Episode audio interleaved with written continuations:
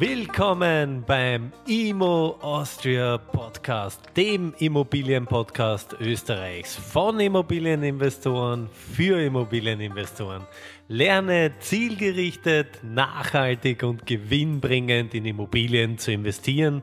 Freue dich auf spannende Interviewpartner. Mein Name ist Paul Zödi. Und jetzt neu in Kooperation mit dem Gewinn das Wirtschaftsmagazin für Ihren persönlichen Vorteil.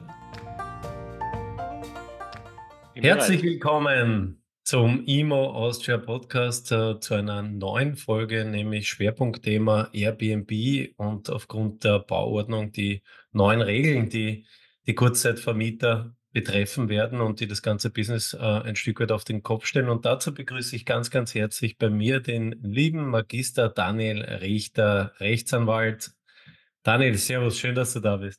Hallo Paul, schön da zu sein. Daniel, Airbnb ist ja ein kontroverses, also man sagt ja immer Airbnb, eigentlich ist es ja die Kurzzeit, die Ferienvermietung ist ein sehr kontroverses Business mit äh, vielen Unbekannten, vielen Unsicherheiten. Äh, manche sagen, das ist das beste Business ever, man kann extrem Umsätze generieren. Die meisten vergessen aber dabei, dass Umsatz nicht gleich Gewinn ist, dass man auch Steuern zahlen muss und dass es sehr viel Arbeit bedeutet. Ja, ich spreche nämlich aus Erfahrung. Aber Daniel, die Novelle in Wien, und wir sprechen heute vielleicht, das ist ganz wichtig auch äh, klarzustellen vorweg, über die neue Bauordnung, die, glaube ich, am 23. November 2023 im Wiener Landtag beschlossen wurde. Und die verändert zum einen, also da geht es ja nicht nur um die Kurzzeitvermietung in der Novelle der Bauordnung, aber heute sprechen wir explizit über diese, diese Änderungen, die die Kurzzeitvermietung äh, auch explizit betreffen. Daniel, ganz kurz von deiner Seite, was sind die wesentlichsten Punkte? Was müssen Kurzzeitvermieter zukünftig beachten und wie wird sich deiner Einschätzung nach das Business zukünftig in Wien ändern? Ja, also wir hatten ja äh, irgendwie über eine sehr lange Zeit jetzt eine irgendwie ein bisschen unklare Rechtslage, was man eigentlich darf und was man nicht darf. Und äh, die konzentrierte sich irgendwie auf die Frage, darf man eigentlich in ganz normalen Wohnungen unter Anführungszeichen, darf ich dort Kurzzeitvermietung machen? Das war zunächst mal irgendwie gar nicht so klar, äh, ob das geht, aber irgendwie gingen dann doch alle davon aus, naja, ähm, tut ja auch nicht viel mehr als wohnen und das geht. Ähm, und äh, dann wuchs dieses Business und ich glaube, das wurde auch den, also der Stadt Wien halt, war das aus irgendwelchen Gründen immer mehr ein Dorn im Auge und sicher auch der, der Tourismuswirtschaft, zumindest der Hotellerie bis zu einem gewissen Grad. Und ähm, dann hat man begonnen, da zu überlegen und zu regulieren und ist eigentlich ja jetzt schon vor ein paar Jahren äh, zu der Erkenntnis gelangt, man schreibt halt mal rein in den Wohnzonen, das sind bestimmte äh, speziell ausgewiesene Zonen im Flächenwidmungsplan, die also primär dem Wohnen vorbehalten sein sollen. Mhm, Dort das kann man alles online, online abrufen. Also genau, kann, kann könnte man vielleicht sogar Link in die Show Notes tun, falls sich das mhm. wer anschauen will, der das noch nicht kennt. Ähm, also in allen Wohnzonen gilt äh, oder galt auch schon bisher das kurzfristige Beherbergen von Gästen äh, ist nicht Wohnen. Oder anders gesagt, wenn ich eine als Wohnung gewidmete Wohnung habe, dann ist die kurzfristige Beherbergung nicht kompatibel mit der Bauordnung. Das heißt, ich verstoße gegen die Bauordnung. Das war jetzt schon bisher so. Und offenbar sah man jetzt, also letztes Jahr die Notwendigkeit, da sogar noch stärker zu regulieren und hat jetzt, und das ist jetzt quasi das Neue, weil das andere galt ja schon bisher, hat das jetzt dahingehend äh, geregelt, dass diese gewerbliche Kurzzeitvermietung nicht nur in den Wohnzonen in Wohnungen verboten ist, sondern ganz generell in Wien in Wohnungen verboten ist. Also Wohnungen dürfen nur zum Wohnen verwendet werden in Wien und nicht zur Kurzzeitvermietung, es sei denn, und das äh, ist sozusagen jetzt was auch etwas neu hinzugekommen ist, äh, man besorgt sich eine ähm, sogenannte Ausnahmebewilligung für diese Kurzzeitvermietung und mit der darf man dann ausnahmsweise befristet auf fünf Jahre, jetzt auch in den äh, in Wohnungen Kurzzeitvermietung gewerblich mhm. machen. Achtung, ist nicht möglich. Also es gibt keine Ausnahmebewilligungen für die Wohnzonen. Das heißt, man hat es in der Wohnzone komplett verboten und außerhalb kann ich also jetzt so eine Ausnahmebewilligung beantragen. Was sind die konkreten Voraussetzungen für diese Ausnahmebewilligung? Ja, da hat man sich äh, eigentlich jetzt gar nicht so besonders viele Gedanken gemacht. Ähm, wesentlich war offensichtlich äh, aus Sicht der Stadt, dass es hier ähm, ein Einvernehmen mit den übrigen Eigentümern gibt. Und deswegen hat man äh, als Voraussetzungen äh, geschaffen, dass alle zustimmen, also alle Eigentümer müssen dem zustimmen und es dürfen in weiterer Folge nicht mehr als 50 Prozent der Nutzungseinheiten für Beherbergungszwecke verwendet werden.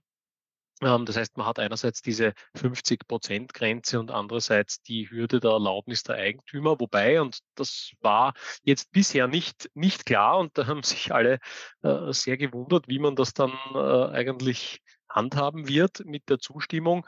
Ähm, jetzt wurde, also bisher gingen viele davon aus, auch ich, man wird wahrscheinlich äh, bei der Ausnahmebewilligung dann die Unterschrift aller brauchen. Jetzt hat die Baubehörde in einem Merkblatt klargestellt, erst vor äh, drei Wochen, ähm, es würde Ihnen auch reichen, wenn im Wohnungseigentumsvertrag, weil wir reden natürlich primär von Wohnungseigentumsliegenschaften, sonst ist es leicht, wenn es einem allein gehört, da kann man sich selber zustimmen. Also im Wohnungseigentum, wenn im Wohnungseigentumvertrag schon eine Zustimmung erteilt wird, lässt das die Behörde laut diesem jetzt veröffentlichten Merkblatt ausreichen. Also ich rekapituliere, 50 Prozent äh, mehr darf nicht für Beherbergungszwecke genutzt werden. Ähm, ich brauche die Zustimmung der übrigen. Ähm, es darf nicht in einer Wohnzone sein, das haben wir schon gesagt. Und äh, was jetzt auch noch nicht ganz aus dem Radar von vielen ist, glaube ich, ähm, es dürfen keine Wohnbaufördermittel in Anspruch genommen worden sein. Das hat man explizit reingeschrieben. Und mhm. das wird womöglich für viele von diesen Häusern problematisch sein, wo es so alte Förderungen gibt. Also ähm, Wohnbaufördergesetz 68, Wohnhauswiederaufbauhäuser, äh, wo man das gar nicht so sehr auf dem Radar hat, dass das Förderhäuser sind, weil da geht es also sozusagen nicht um das Faktum, äh, Förderung läuft noch oder nicht, sondern im Gesetz steht nur, äh, keine Wohnbaufördermittel in Anspruch genommen, betrifft also wahrscheinlich nach Ansicht der Behörde auch diese alten, längst zurückgezahlten Förderungen. Wissen wir noch nicht ganz genau. Das ist auch Voraussetzung. Gut, das bedeutet zusammenfassend, es gibt die Möglichkeit, das Geschäft in Wien, das Kurzzeitbusiness weiter zu betreiben, ist aber gekoppelt an eine sogenannte Ausnahmebewilligung. Ich wiederhole, die hat dann maximal eine Gültigkeit von fünf Jahren. Die beantragt man Richtig. bei der EMA 37. Das, ich habe auch schon erste Formulare gesehen, dazu soll es Antragsformulare auch geben. Denn ich glaube, das ist auch wichtig, Daniel, bitte bestätige das, das fangt alles mit 1.7.2024 dann auch zum Gelten an, wenn man das so sagen darf. Ist das korrekt? Richtig, genau. Also zumindest ab 1.7.24 will man es scharf stellen und wird das dann mhm. in irgendeiner Form auch versuchen durchzusetzen, nehme ich an. Und das, äh, der Magistrat hat offensichtlich die Idee gehabt und scheint das auch zu verfolgen, jetzt neues Personal aufzunehmen, genau für diese Bewilligungen und für die Strafverfahren, die sich dann vielleicht daran anknüpfen an Leute, die sich nicht daran halten. Ja. Gut, das heißt, Wohnzone kippt weg, wenn man, wenn ein Objekt in der Wohnzone ist. Wenn es gefördert errichtet wurde, kippt es weg. Und klarerweise, und das war zivilrechtlich heute schon ein Thema, äh, wenn die Eigentümer dem nicht zustimmen, dann darf ich meine Wohnung äh, auch nicht Kurzzeit im Haus vermieten. Jetzt meine weitere Frage, es wird ja medial oft diese, diese sogenannten neun, diese berühmten 90 Tage mhm. propagiert. Jetzt glauben viele, äh, ja, dann mache ich halt nur mehr 90 Tage Kurzzeitvermietung. Das ist aber falsch. Äh, warum dann nicht? Das ist leider falsch, weil man das so geregelt hat, dass man sagt, die 90 Tage sollen nur dann gelten, wenn ich selber dort auch weiterhin meinen Lebensmittelpunkt habe und dort wohne. Also selbst genutzte Wohnungen kann ich äh, maximal 90 Tage äh, auf diese Weise untervermieten quasi oder weitergeben. Mhm. äh, sozusagen.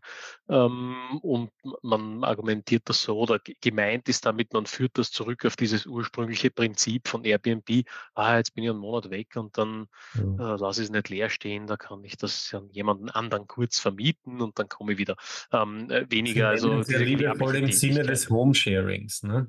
Ja, ja, genau, eher so Couchsurfing-mäßig, so stellt man sich das vor. Jedenfalls keine gewerbliche Tätigkeit, ja, aber das bedeutet auch, wenn ich zum Beispiel jetzt im ersten Bezirk in der Wohnzone Hauptwohnsitz gemeldet bin, könnte ich theoretisch dort 90 Tage, wenn ich, äh, unterwegs bin, meine Wohnung Kurzzeit vermieten. Ist das richtig? Genau, das ginge also noch, aber das kann ich eben nur mit dieser einen Wohnung Mhm. machen, wo ich dann auch selber bin, ne? Mhm. Also, da ist die Hauptwohnsitzmeldung, nehme ich an, entscheidend. Genau, ja, das, äh also, die Frage ist natürlich immer, wie wird man's exekutieren? Wer wird das sehen, mitbekommen und so, aber da kann es wohl nur drauf ankommen, wo man den Hauptwohnsitz hat oder das wird das sein, was die Behörde als ausschlaggebend ansieht, sicherlich. Genau, Stand heute können wir ja mal von der legislativen Ebene sprechen. Wie's dann am Tagesende dann tatsächlich, äh, exekutiert wird und sanktioniert wird, das werden wir dann, äh, in den nächsten Monaten und Jahren zu spüren bekommen. Daniel, äh Ja, so ist es. gibt's, äh, sonst noch irgendwelche wesentlichen Punkte, die man aktuell am Schirm haben sollte als, äh, Airbnb-Vermieter, Vermieterin? Was Ja, also wenn es ich zum Beispiel Gewerbeeinheiten, äh, Mhm. habe? Ähm, darf ich die, äh, einfach so oder muss ich die umwidmen lassen? Jetzt sagen wir mal ein ein ein, äh, freistehendes Erdgeschosslokal. Hätte ich da irgendwelche Möglichkeiten? Wie würde so ein Prozess Mhm. funktionieren? Also, ich glaube, das Interessante an dem ist, dass sich das halt das, was die was der Markt gemacht hat und auch der Markt also, der Beherbergungsmarkt gemacht hat, äh, ist halt viel schneller als das, wie man oder viel schneller als die Reaktion darauf von Gesetzgeber und Behörden. Und, äh, natürlich hat man, wenn man haben viele freistehende Gewerbelokale von Erdgeschosszone so verwendet, war eh hat eh niemand Interesse dran gehabt. Gott sei Dank, tolle neue Verwendungsmöglichkeit, machen wir dort, äh, Herbergung auf. Aber genau genommen, ähm, ist es wohl so, dass die Baubehörden das weiß man nicht so genau, wie das eigentlich richtig ist, aber die Baubehörde wird wohl auf dem Standpunkt stehen, dass weil's irgendwie als Geschäftslokal gewidmet ist in den Bauplänen und das ist typischerweise also, steht im Bauplan eine ganz konkrete Verwendungsbezeichnung drin, wird man zumindest nach baurechtlichen Vorgaben nicht auch für kurzzeitige Beherbergungszwecke verwenden dürfen. Auf einem anderen Blatt steht natürlich, ob man nicht, äh, jetzt rein baurechtlich gesehen das umwidmen könnte. Das ist halt eine Umwidmung von der einen in eine andere gewerbliche Tätigkeit und sofern das, äh, mit OIB-Richtlinien und und baurechtlichen Vorgaben möglich ist, dass das quasi Aufenthaltsräume sind und nicht nur, äh, Lager, ähm, wird auch eine Umwidmung auch be auf Beherbergung für solche Objekte möglich sein. Schwieriger ist es dann natürlich da im Wohnungseigentum, weil für diese Umwidmungen brauche ich typischerweise die, äh, Zustimmung aller Eigentümer. Auch das wird allerdings unterschiedlich gehandhabt. Manche lassen da in manchen Fällen werden da Bauanzeigen als ausreichend angesehen für solche Umwidmungen, wo ich dann jetzt rein praktisch nicht alle Unterschriften bräuchte, sondern ich selber einreichen kann. Aber das ist ein weites Feld und, ähm, da weiß man eigentlich nicht so genau, was man wirklich braucht. Auf der sicheren Seite ist man mit einem Bauplan Umwidmung in, äh, Beherbergungsbetrieb und alle Unterschriften der Eigentümer, dann klappt das auch, ja. Achtung in der Wohnzone, ähm, nur mit starken Einschränkungen, weil dort, äh, darf ich ja nur in seinem sehr untergeordneten Ausmaß überhaupt Gewerbeflächen schaffen. Also, jede Art von Geschäftsflächen ist dort, äh, äh, sehr restriktiv. Also, insofern, soweit ich Gewerbe machen kann, überhaupt in der Wohnzone, darf ich auch Beherbergung machen. Aber da ist eben dann die Schwierigkeit wieder meistens, ich brauche die Unterschriften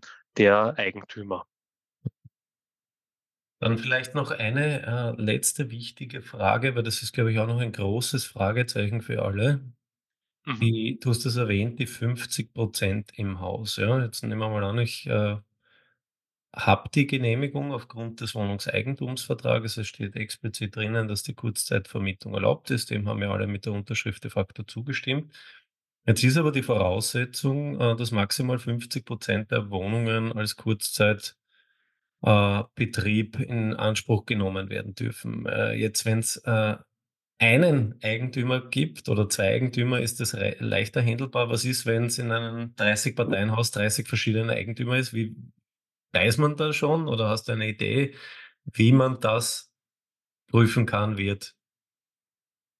Oder Also genehmigen die kann? 50% Grenze. Mhm. Ja, also ich ich würde vermuten, dass die Behörde das quasi, äh, bauwerksbezogen irgendwie dokumentiert und sagt: „Okay, wie viele“ also die wissen ja, wie viele Einheiten es gibt aufgrund der Baupläne, das ist dokumentiert bei der Behörde.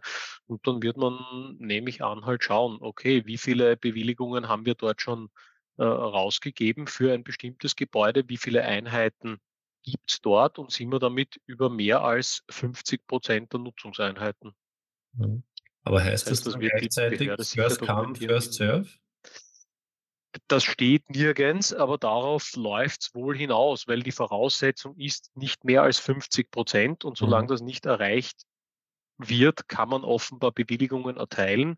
Und Mhm. wenn man wenn das mal erreicht ist, dann kann man offensichtlich keine mehr, äh, erteilen. Insofern kann das jetzt denklogisch nur auf First come, first serve hinauslaufen.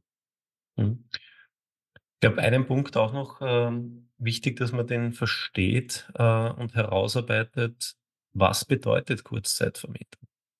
Darf Ja, ich genau. genau, darf ich zum Beispiel jetzt meine Wohnung außerhalb der Wohnzone mit der Genehmigung, äh, der Eigentümer oder brauche ich das überhaupt mehr als 31 oder 30 Tage? Was ist die genaue Ga Gattungsgrenze? Gibt's da eine klare Regelung aus deiner Sicht? Ja, also eine klare Regelung gibt's eigentlich nicht, weil keiner weiß, was heißt eigentlich kurzfristig. Die erläuternden Bemerkungen in dem, äh, Gesetzesvorschlag, äh, für die Bauordnung verweisen da auf eine Leitentscheidung zum Wohnungseigentum vom Obersten Gerichtshof, der ja jetzt gar nicht mit der Bauordnung zu tun hat, sondern mit mit Wohnungseigentumsgesetz und wann ich das untersagen kann, dass mein Nachbar Kurzzeitvermietung macht. Und der wo der OGH gesagt hat, also äh, 2 bis 30 Tage ist kurzfristig oder kurzzeitig und, äh, darüber hinaus ist ist längerfristig. Das ist aber natürlich wurde vom Obersten Gerichtshof nicht mit Blick auf irgendwelche zukünftigen Gesetzesvorhaben so festgelegt, sondern hat gesagt: „Okay, also sicher kurz ist, wenn es unter 30 Tage ist und drüber ist es wohl eine längerfristige Geschichte.“ Ähm, was möglicherweise nicht heißt, wenn man, äh, beinhart alles immer genau auf 30 Tage, äh, vermietet, dass man dann keine Probleme haben wird, weil es gibt jetzt keine Bestimmung dazu. Ähm, aber äh, immerhin ist es in den erläuternden Bemerkungen und wenn man tatsächlich ähm, generell immer über 30 Tage vermietet und das also nicht umgeht in einer Weise, also ja, 30 Tage und dann ziehen dummerweise die Leute immer nach einer Woche aus, sondern wenn, wenn sichtbar ist, das sind Vermietungen, die halt ein, zwei, drei Monate immer dauern, äh, dann wird man aus der Kurzfristigkeit raus sein. Und ähm, so gesehen dürfte man dann wohl auch, nachdem nichts gegen eine langfristige Wohnung, äh, Nutzung von Wohnungen zu Wohnzwecken spricht, auch in der Wohnzone und auch außerhalb der Wohnzone und auch ohne jede Genehmigung immer vermieten, wie man möchte. Mhm. Dann natürlich nach den Vorgaben des Mietrechtsgesetzes und so Das wollte weiter, ich grad das auch fragen, weil gilt. Mietbefristung und so weiter, das greift ja da dann wieder rein, ne? Ja, natürlich, ne? Dann sind Mhm. wir quasi in einem normalen Mietvertrag. Ja, das, äh, auch das Mietrechtsgesetz kennt ja in dem Sinne keine Grenze, ab wann ist es absolut kurzfristig, nicht? Also wenn man 2 Tage mietet, wird man wahrscheinlich MAG-technisch noch keine Probleme haben, auch ohne große äh, auch ohne große Dienstleistungen, weil man das nicht in einem normalen Mietvertrag unterbringen wird können. Das ist irgendeine Form von, äh, kurzfristiger Beherbergung. Aber über 30 Tage ist man mit ziemlicher Sicherheit also im Mietrecht drin und sofern man da nicht in eine Ausnahme hineinrutschen kann, gelten halt die üblichen mietrechtlichen Rahmenbedingungen, Mindestbefristung 3 Jahre und so weiter. Ich sage immer dazu, äh, wenn jemand kommt, äh, auf Urlaub 6 Wochen aus Südafrika, mit dem wird man wahrscheinlich keine Probleme bei der Schlichtungsstelle haben, weil der hat vermutlich Besseres vor. Äh, das heißt aber nicht, dass das Mietrecht nicht gilt. Ja, ja, ist immer ganz wichtig, das auch zu wissen, ja. Super, Daniel, dann, vielen, vielen Dank, für die ersten Einblicke zu den geplanten Neuerungen, die mit 1.7.2024 dann ja schlagend werden. Wir werden auf alle Fälle zwischenzeitlich, äh, berichten, falls sich da, äh, wesentlich was verändern sollte, ähm, es neue Erkenntnisse gibt und so weiter. Wir werden euch da am Laufenden halten und sind schon sehr, sehr gespannt. Ich glaube, du genauso wie ich, Daniel, wie sich das Bild in Wien bezüglich Kurzzeitvermietung ändern wird, weil wenn es wirklich scharf sanktioniert wird, wie sie es geplant haben, dann werden mit Sicherheit doch einige tausend Airbnb-Wohnungen den Markt verlassen. Und dadurch verliert, äh, ja. Wien viele, viele tausende Betten, äh, pro Nacht. Äh, ob das gut ist, steht auf einem anderen Blatt Papier. Vielen Dank, lieber Daniel. ist es jedenfalls politisch gewollt und Ja, insofern, ähm, ja, versucht man das halt durchzusetzen. Ob das die richtige Strategie ist für die Stadt, ist eine andere Frage, ja. das werden wir sehen in den nächsten 5 Ja, Jahren. Dann kommen wahrscheinlich schon die nächsten Änderungen. An dieser Stelle, genau. Daniel, ich habe noch eine kurze Information für alle, die Bauträger Makler, Verwalter werden wollen, gibt es jetzt ein ganz, ganz spannendes neues Tool beziehungsweise eine neue Plattform, eine Kursplattform namens Eduard, ja. Eduard ist de facto ganz vereinfacht gesprochen das geballte Immobilienwissen on demand. Das heißt, man muss nicht irgendwelche Kurse und so weiter machen, sondern man kann das von überall und zu jeder Zeit abrufen und kann sich damit explizit auf die Treuhänderprüfung Makler, Verwalter und Bauträger vorbereiten. Was ist ganz wichtig? Mit dem Code IMOPAUL bekommt ihr 20% Rabatt auf das Produkt. Ihr könnt es euch anschauen, testen auf www.eduard.at. Vielen Dank, alles Liebe und bis zum nächsten Mal.